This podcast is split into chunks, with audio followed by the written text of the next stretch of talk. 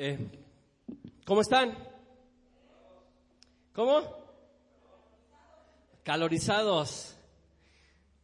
Es extremoso aquí, ¿no? En diciembre hace un frío espantoso. Noviembre, diciembre. Y ahorita todos estamos sudando. Eso es bueno. Eso es bueno porque sabemos que aún vivimos. Porque podemos sentir diferentes cosas porque podemos sentir que Dios está con nosotros en el frío, en el calor, en lo templado, en la playa, en la altura de Toluca, ¿no? En el pueblo de Chicharroncingo. Estamos aquí en el pueblo de Chicharroncingo. Eh, el título para hoy, vamos a hacerlo muy, muy breve, es No hace falta. No hace falta. Y precisamente no vamos a hablar de lo que no nos hace falta, aunque es el título. Vamos a hablar de lo que nos hace falta. Vamos a leer allí Primera de Juan, Primera de Juan capítulo 2 y el verso 9. Fíjese lo que dice. El que dice que está en la luz y aborrece a su hermano, este toda, está todavía, perdón, en tinieblas. El que dice que está en la luz y aborrece a su hermano, está todavía en tinieblas. Primera carta de Juan, primera carta de Juan, capítulo 2, verso 9. En antaño había un rey. No nos dice la historia de dónde era, pero recuerden que los reyes se daban por aquel lado de Europa y en, este, en España, Francia, Holanda, Inglaterra, se daban los reyes. Pero este, este rey tenía algo particular. No tenía un pie, estaba cojo, y no tenía un ojo. No tenía pie y no tenía un ojo. Y entonces, esta gente, cuando se acercaba, no, no le decía nada, pues era el rey, ¿no? Pues era el rey. Pero pero, y a él no le importaba. Decía, pues yo soy el rey y aquí mando yo. ¿No? Yo creo que a las muchachas más bellas no les importaba si estaba cojo o no. No lo sé. Pero este rey una vez paseándose sobre el palacio real, vio las fotografías de sus ancestros. Ya ven que acostumbraban a pintar las fotografías de sus ancestros. Bienvenido, compadre. Dios te bendiga. Acostumbraba a ver las fotografías, ¿no? Y ahí estaba el rey güero de ojos azules, estaba el que tenía la barba tupida y bien, bien arreglada, todos sus ancestros. Pero hacía la falta, falta la foto de él. No estaba la foto de él. Y dijo, ¿Cómo le voy a hacer para poner mi foto ahí? ¿Qué voy a hacer? Todos mis antepasados están muy guapos y yo no tengo un ojo y no tengo una pierna. ¿Qué voy a hacer? Así que mandó a traer a todos, ya que acostumbraban los reyes a traer a todos, ¿no? Tráiganme a todos los pintores y todos los artistas del reino. Y les dijo, ya que estaban frente a él, les dijo, lo voy a recompensar con un tesoro muy grande a aquel que quiera pintarme y que pinte lo mejor de mí, que haga un retrato hermoso de mí. Se le quedaron viendo la mayoría de artistas y dijeron, no, este no tiene potencial. ¿No? ¿Cómo le vamos a hacer? ¿Qué vamos a hacer si no tiene un ojo y no tiene un pie? Se pararon todos excepto uno y le dijeron, nos bajamos del barco, no podemos pintar nada bueno de ti. Pero hubo uno que se levantó y dijo, no, yo sí lo pinto. Deme la oportunidad, rey, y, le voy a demostrar que va a ser un retrato bellísimo. Todos tenían curiosidad. Se tardó varios meses pintando este cuadro. Y cuando llegó el día, le dijo, ya tengo el cuadro, fue a enseñarles el cuadro ahí el reino. Y cuando lo vieron, todos quedaron sorprendidos. Todos quedaron sorprendidos. Este hombre había pintado a este hombre sobre un caballo, enseñando el pie que sí se le veía. Y tenía un arco y hacía como que estaba cerrado el ojo apuntándole algo. ¿No? Y a todo mundo quedó sorprendido del ingenio de este hombre.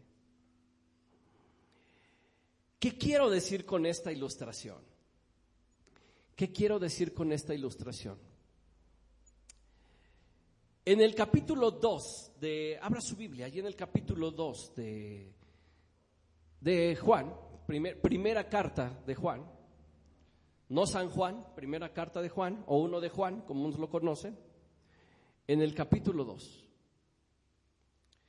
Este, Alvarito parece que traen un paquete de Amazon o de mercado por ahí, por favor. Entonces, vean lo que, vamos a ir, voy a pedirle a Adriana a ver si me lo puede poner. Ok, ahora yo les voy a decir, les voy a preguntar, ¿quién fue Juan antes de escribir la primera carta de Juan? Cuando Jesús lo llamó, ¿Cómo era Juan? ¿Alguien recuerda? ¿Quién me dice cómo era Juan? ¿Era un hijo de él? En la actualidad no le diríamos hijo del trueno. Le, diríamos era un hijo de su madre, ¿no? Más feo. ¿Sí o no? Y entonces, como Juan, Juan una vez le dijo, Señor, ¿quieres que descienda fuego del cielo? ¿Por qué no? Para que consuma a estos incrédulos que no te quieren.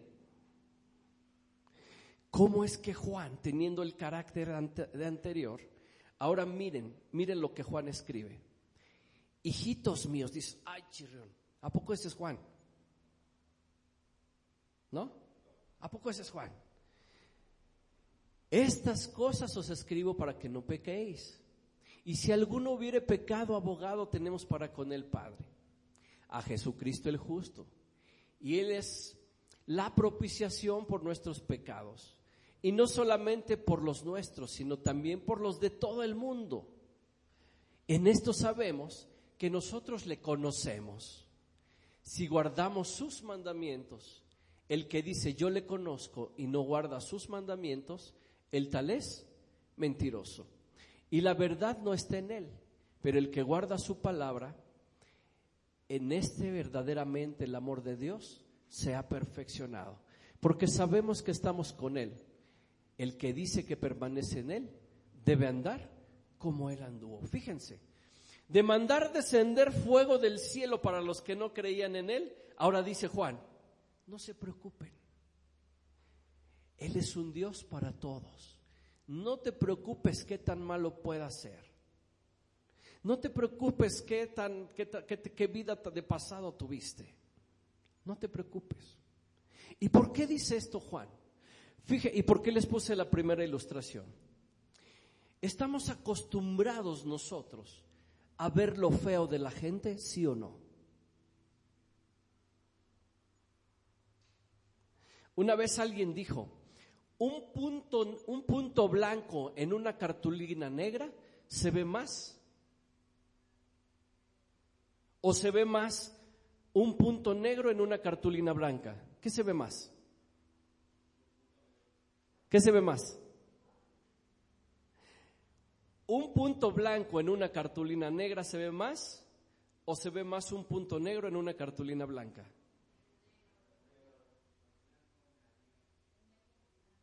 ¿Cuál se ve más?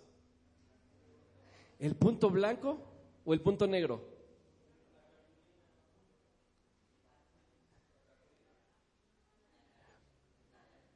A ver, Judith, yo estoy, estás haciendo razonar a Kikín. Dinos, ¿cuál es? ¿Cuál es? Cierto. Cierto, se ve más un punto negro en una cartulina blanca.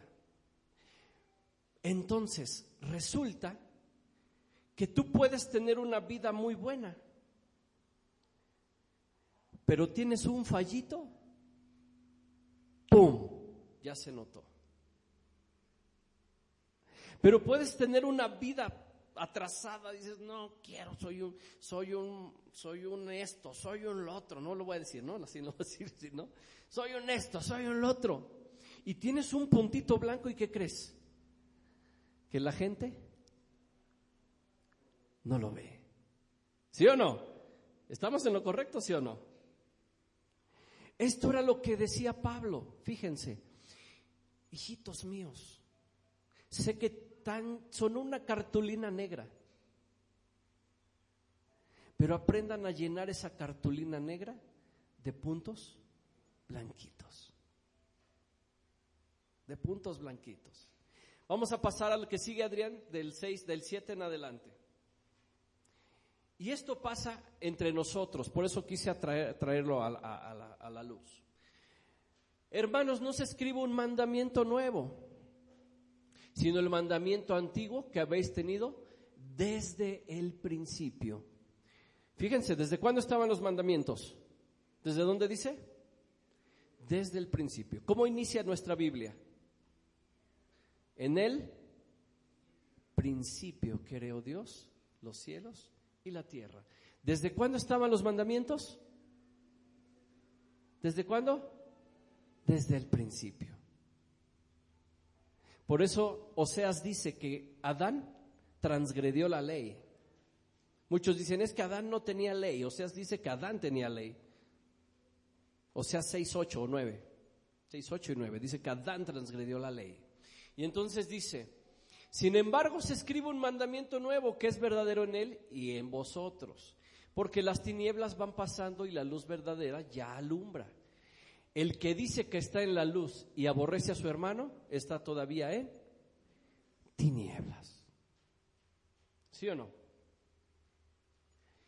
Fíjense que pasa esto. Yo no sé si a ustedes les ha pasado entre hermanos. Cuando un hermano se pelea con el otro hermano, Dios mío, es un caos. Y yo no sé qué pase, pero es más fácil que, se que perdonemos a una persona ajena a nuestra familia que a nuestra familia. ¿Sí o no? Hay hermanos que duran toda la vida sin hablarse. Pero con el amigo, no, pues ya, vamos a echar una carnita asada y nos arreglamos. ¿Sí o no? El asunto no es que tú te pelees o, o no te pelees con la gente. La Biblia dice que puedes enojarte sin pecar. El asunto es cuando no quieres reconocer tu error y cuando el error te saca de. Ahora, ¿de dónde vienen los errores? Los errores vienen desde nuestra amargura. ¿Sí o no?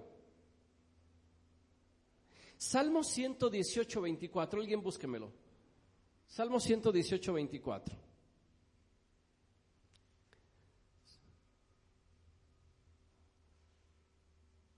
Fíjense. ¿Sí? Léamelo, hermana Lidia, por favor. Ok. ¿Qué pasa si alguien viene y te hace, te hace alguna grosería y tú estás alegre? ¿Qué dices? Ah, no te preocupes. Pero ¿qué, ¿qué pasa cuando tú te levantas de malas porque dormiste mal? Porque cenaste anoche tacos y te hicieron daño. Digo, me han platicado, ¿no? ¿Ve Alvarito?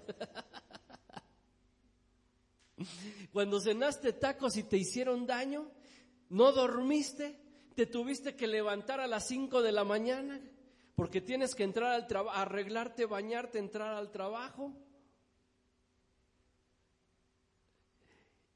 y reniegas, dices, yo no sé para qué tengo que trabajar hoy. no quiero ir al trabajo. ¿Y qué pasa si alguien te acerca y te hace exactamente lo mismo que cuando estabas feliz? ¿Qué pasa? Bomba atómica. ¿Sí o no? Ahí no le dices, no te preocupes, no, te preocupes. Ahí le dices, ¿tú qué me tienes que venir a decir a mí? ¿Tú quién eres para venir a decirme las cosas?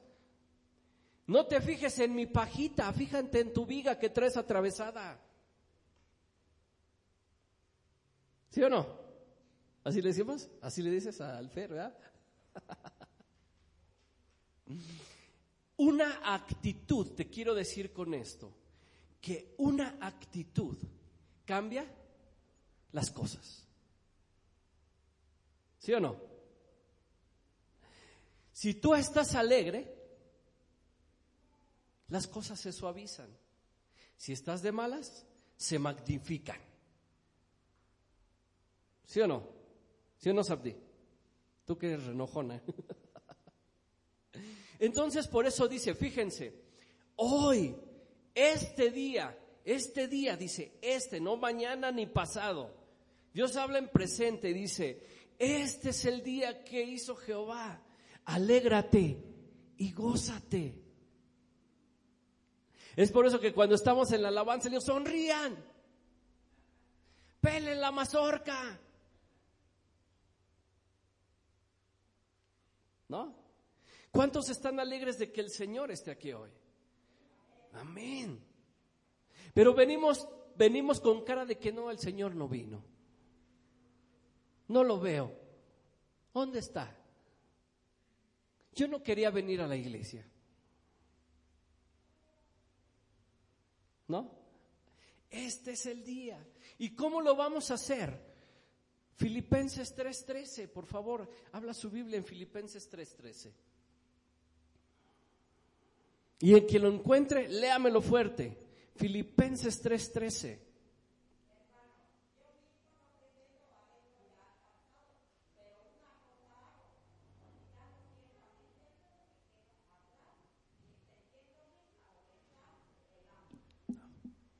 ¿Qué dice Pablo? Deja las cosas atrás. No dice te perdono, pero no lo olvido, ¿eh? Dice, te perdono y lo olvido. Porque eso va de acuerdo a lo que Dios dice. Echaré tus pecados a la profunda de la mar y nunca más me acordaré de ellos. Entonces, ¿quién es el que se acuerda de lo que hizo y se atormenta? Nosotros. En la semana platicábamos con la señora que nos, que nos vende la carne y, los quesos. Ella, esta señora me dice, ay no, Jonathan, tú eres cristiano. No, yo te respeto, pero no me digas nada. Digo, entonces usted qué, qué, se cree? Ya, no, no, no. ¿Tú has oído hablar del tercer ojo? Sí, sí lo conozco el tercer ojo. Sí, perfectamente qué es. Y me dice, ¿a poco? ¿A poco sí? Le digo, sí, hasta sé más que usted de lo que usted sabe. Dice, ¿a poco sí? A ver, le digo, a ver, cánteme el mantra. ¿Eh? ¿Eh? ¿De dónde viene, de dónde viene la meditación? A ver, dígame. ¿Eh? Ya no supo. Le digo, yo sí sé de dónde viene y le empecé a decir pum, Y le digo, ¿por qué? Porque a mí no me han platicado, he estado dentro de. ¿No? Inclusive alguna vez vino una muchacha a darnos una clase de meditación, ¿sí o no? Este, Kikín. Y este, y ya no sabía que, ay, yo te respeto, yo te respeto. Pero la señora le digo, mire, que su creencia no la hace estar feliz. No, es que yo ya quiero que allá arriba me, me lleve, ya, ya, yo quiero, yo ya quiero ver a mi hijo, que no sé qué tanto. Y no me salgas con que mi hijo está durmiendo, me dice. Le digo, pues, ¿qué cree? Que sí está durmiendo. Y que aunque si usted se muere, no lo va a ir a ver, lo va a ver cuando Jesús venga. Y si así está en su voluntad. Ya no me puedo decir nada, agarró la de medio, ahí nos vemos. Dice. Y le dice todavía a mi esposa, ay, ¿cómo lo soportas? Le dice. Entonces, olvidemos lo que queda atrás. Todos hemos tenido la pérdida de un ser querido, todos. ¿Por qué no podemos olvidar lo que está atrás de nosotros? Porque no nos levantamos felices. Porque no queremos dejar, porque tenemos, como dicen por ahí, el morralito cargando, ¿no? Entonces, ahí traemos el morralito. Y cuando viene una situación, agarramos, abrimos el morralito. Ah, ¿ya viste? No me lo cumpliste. Sacamos el morralito. Ah, ¿ya viste? Tú no me lo hiciste. Y esa es la pugna que hay entre religiones. ¿Saben? No, tú estás equivocado. No, hay pobres, esos católicos, ay, hasta me dan, me dan, hay pobrecitos. Y así decimos. Pero yo sé que no es cierto. Porque si nosotros como cristianos hiciéramos las mandas que ellos hacen, a ver, yo los invito a que se, se avienten en bicicleta hasta Chalmita. Y eso es de admirarse. Todas, aparte, a otros caminando, otros se avientan de rodillas no sé desde dónde hasta dónde. Y eso es de admirar. Eso es de admirarse. Todas las religiones tienen algo bueno, aunque hay una verdad. Dios dice, tengo ovejas en todos los rebaños. ¿No? Entonces las pugnas vienen desde que yo creo que soy el mejor siempre. Y es por eso que regresamos, Adrián, por favor, regresemos sus Biblias allí, ya vamos a terminar, al capítulo 2 de Primera de Juan. Al capítulo 2 de Tenemos de Juan.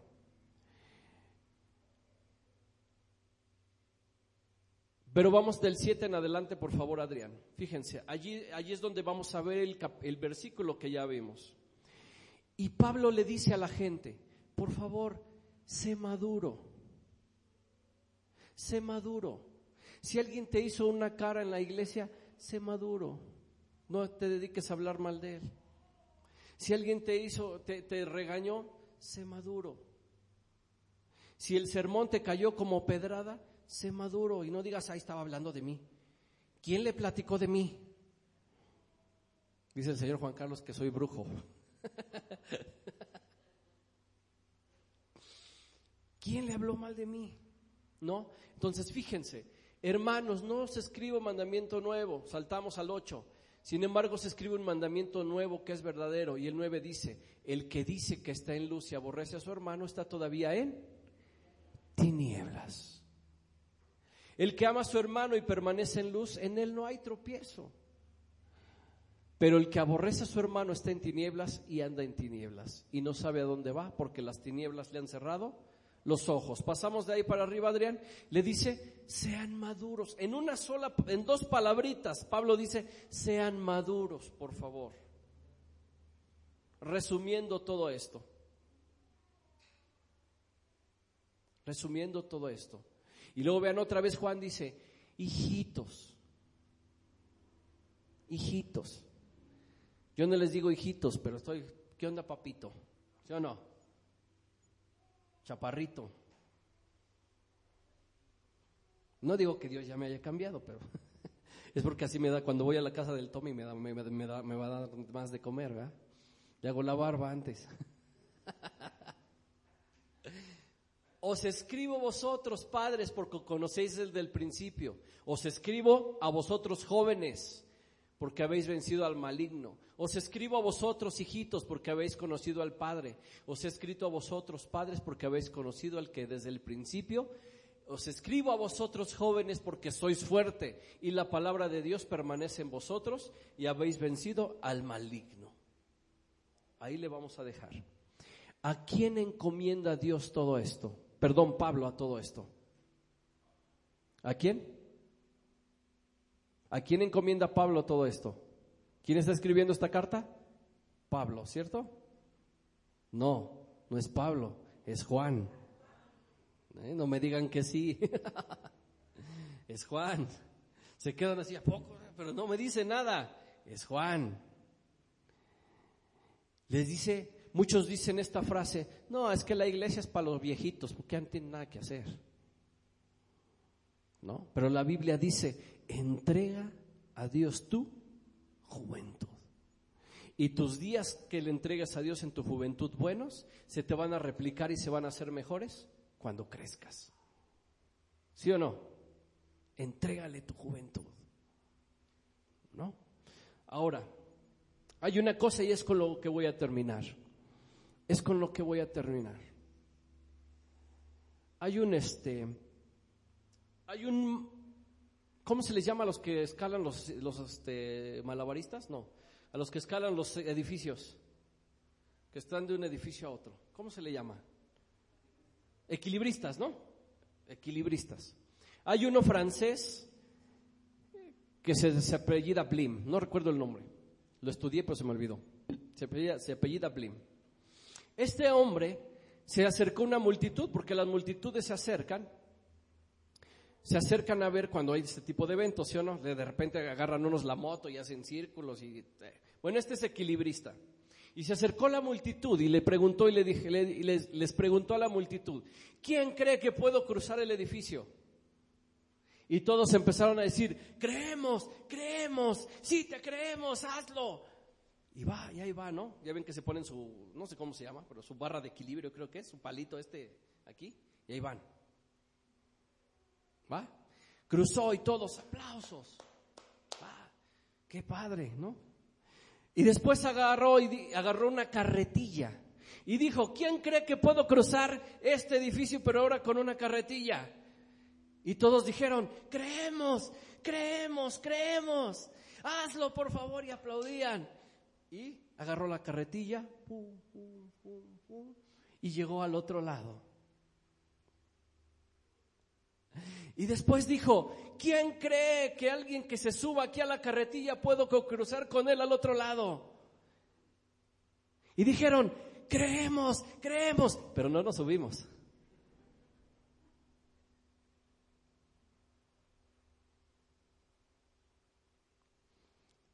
Así lo hacemos con Dios, mis hermanos.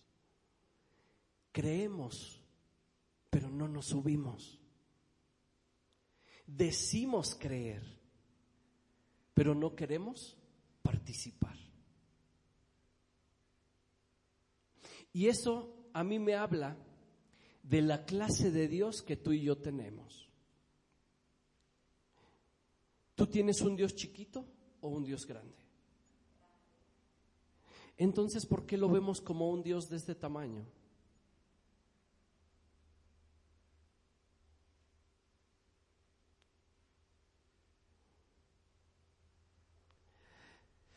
Yo te quiero decir esta mañana, a través de todo esto que, leímos hoy, que no miremos a los demás, que solo miremos a Dios.